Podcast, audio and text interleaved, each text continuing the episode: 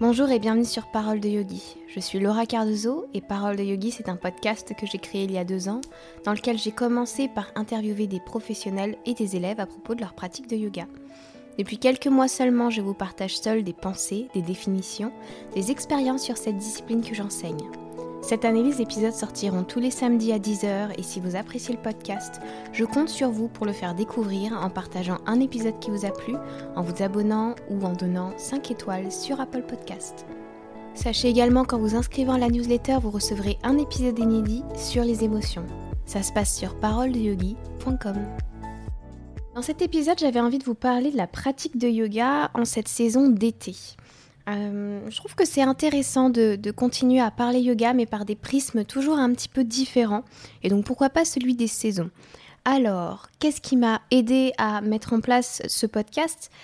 C'est la notion de pita. Pita, c'est un dosha en Ayurveda. Alors moi, je ne suis pas une, une grande spécialiste de l'Ayurveda. Mais ce que je peux vous dire, c'est que c'est un dosha qui représente le feu, et puis, il est aussi associé à l'élément eau. Mais en tout cas, c'est un élément très extrême, euh, qui est associé aussi aux extrêmes dans la vie et qui, comment vous dire, en été est à son, voilà, il est à son maximum. Euh, c'est un petit peu comme en yin yoga, on a tendance à parler euh, en médecine chinoise notamment d'un yang très très fort l'été c'est vraiment le, mois de, enfin, les mois de l'été, sont vraiment des mois d'abondance, des mois de feu en fait. Il fait chaud. Euh, c'est vraiment des temps où l'énergie est à son pic, aussi bien dans la nature qu'en nous. Et du coup, le plus intéressant pour pratiquer en été, ce serait de ralentir, de rééquilibrer cette énergie pita qui est très très forte au moment de l'été ou de ralentir et de rééquilibrer cette énergie yang qui est très très forte au moment de l'été afin de ne pas s'épuiser pour les mois suivants, pour les saisons suivantes et de respecter un petit peu le rythme. C'est pour ça d'ailleurs que euh, lorsqu'on arrive au mois d'été, naturellement vous avez plutôt tendance à ralentir, plutôt tendance à avoir besoin de vous rafraîchir, à avoir besoin de, de manger différemment, de manger des... Vous mangez beaucoup plus de fruits et légumes la plupart du temps, euh, la, nature nous offre en abondance des, choses qui sont euh, euh, très gorgées d'eau, très rafraîchissantes, très hydratantes. ce qui n'est pas forcément le cas, par exemple, des légumes d'hiver. On n'est pas du tout sur les, mêmes choses. Et du coup, c'est en prenant en compte ce rythme autour de nous qu'il est important de pratiquer vraiment au diapason de cette, de cette évolution dans la nature et, pour ne pas être à contre-courant du mouvement général en fait. Alors, l'idée c'est de ralentir, de rééquilibrer Pita. Euh, et pour ça, on va partir du fait de rafraîchir et puis de revitaliser euh, le corps. Exactement ce qu'on fait euh, bah, naturellement avec notre alimentation en fait la plupart du temps. Pita en Ayurveda, c'est un élément de, c'est un dosha de transformation. Euh, transformation du corps et puis des choses un peu plus subtiles. Donc il est associé à la transformation des aliments grâce à la digestion, euh, aux hormones, il est associé euh, aussi au niveau psychologique, au désir, à l'ambition, au courage. C'est vraiment avec c'est vraiment le feu quoi. On y va. Il y a un côté, je trouve un peu un peu guerrier transformateur. Peut-être que je me trompe parce que voilà, mais c'est l'intuition que j'ai par rapport à ça. Euh, c'est qu'il y a quand même quelque chose de.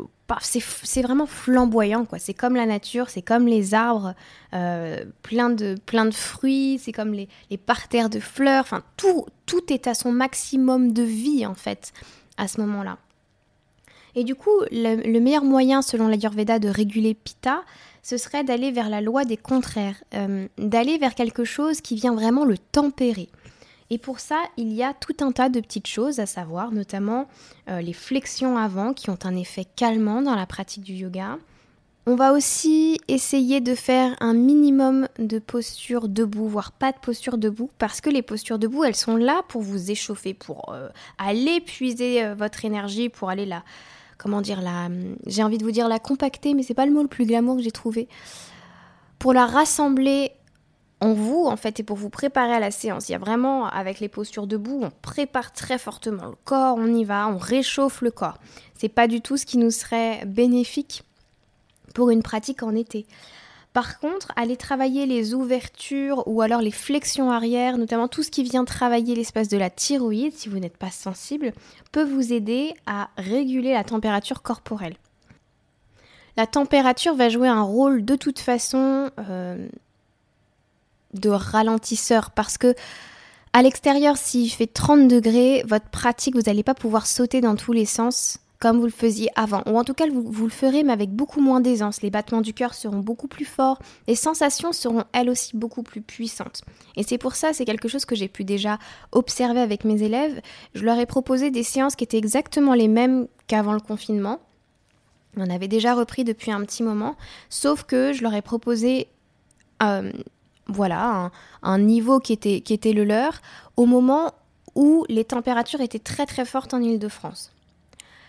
Et euh, les élèves me disaient mais on a super chaud et ça nous paraît super dur, alors que ce sont des choses qu'ils auraient fait beaucoup plus aisément, beaucoup plus facilement euh, en temps normal en fait, avec des températures printanières ou, ou automnales par exemple. Là c'était vraiment c'était vraiment, je sentais que c'était un effort supplémentaire à faire parce qu'il y avait la température. Et c'est quelque chose que moi, j'avoue, je, en tant que mauvaise prof, je n'avais pas pris en compte. Et que clairement, euh, enfin, ça m'a poussé à, faire des recherches sur l'été, sur comment je pouvais proposer les choses euh, en ce mois particulier aux élèves, même si naturellement, moi-même, j'ai tendance à ralentir. C'est un mois qui va nous demander vraiment de pratiquer sous un autre angle. Peut-être de regarder les choses, de regarder la vie différemment aussi. Je pense que c'est un bon mois pour travailler les notions d'abondance en soi, euh, la notion de, beauté du monde qui nous entoure. Je sais que il peut nous arriver plein de tuiles dans la vie de tous les jours et on a tendance à se dire oui c'est bien la vie mais il y a quand même ça qui, qui me fait schmir, il y a ça qui me saoule, il y a machin, il y a truc, c'est pas si chouette que ça quoi. Alors que en été, la plupart du temps, bah, vous avez votre mois de vacances, vous avez beaucoup plus de temps de pause, euh, vous rentrez à la maison, vous faites des petits apéros, des petites choses comme ça. Il y a beaucoup plus la notion de plaisir déjà qui rentre en compte souvent dans notre vie quotidienne en été. Et puis il y a la notion de beauté de la nature quand même comme ça qui qui est pas en train de s'éveiller, qui s'est éveillé depuis le printemps, mais qui vraiment donne ses fruits et, et c'est magnifique à explorer. Et pourquoi pas l'explorer dans votre pratique? Pourquoi pas aller pratiquer en nature? Pourquoi pas observer peut-être l'abondance de, tout ce que votre pratique vous a donné depuis le début d'année, euh, euh, qui a été, ma foi, pas mal euh, compliqué quand même. Donc voilà. Pourquoi ne pas travailler ces notions de beauté du corps, de beauté de la nature, d'abondance de, de, de, la vie en général pendant cette saison? Ça me semble être des bons, des bons thèmes de pratique. Après, il y a des gens qui vont aussi pratiquer énormément d'étirements parce que ça a un effet aussi calmant, apaisant, rafraîchissant. Donc moi je suis euh, clairement, euh, clairement pour. Euh, ce sont des choses que j'ai beaucoup beaucoup envie de faire. J'ai très peu envie de travailler en force. En ce moment, j'en avais beaucoup plus envie au printemps. Là, c'est clairement un besoin de, retour à...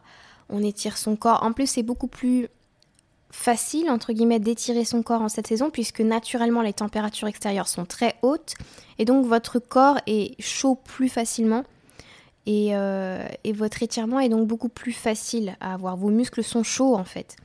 Euh, hmm, si vous faites votre yoga dans des conditions euh, extérieures avec beaucoup de chaleur, ne forcez pas trop parce que justement les muscles vont être tellement chauds que vous allez avoir la sensation d'avoir une souplesse de dingue, alors qu'en fait vous allez plus loin que ce que vos muscles et ce que votre corps vous permet, mais vous vous, vous en rendez pas compte parce qu'il y a tellement de facilité que vous y allez.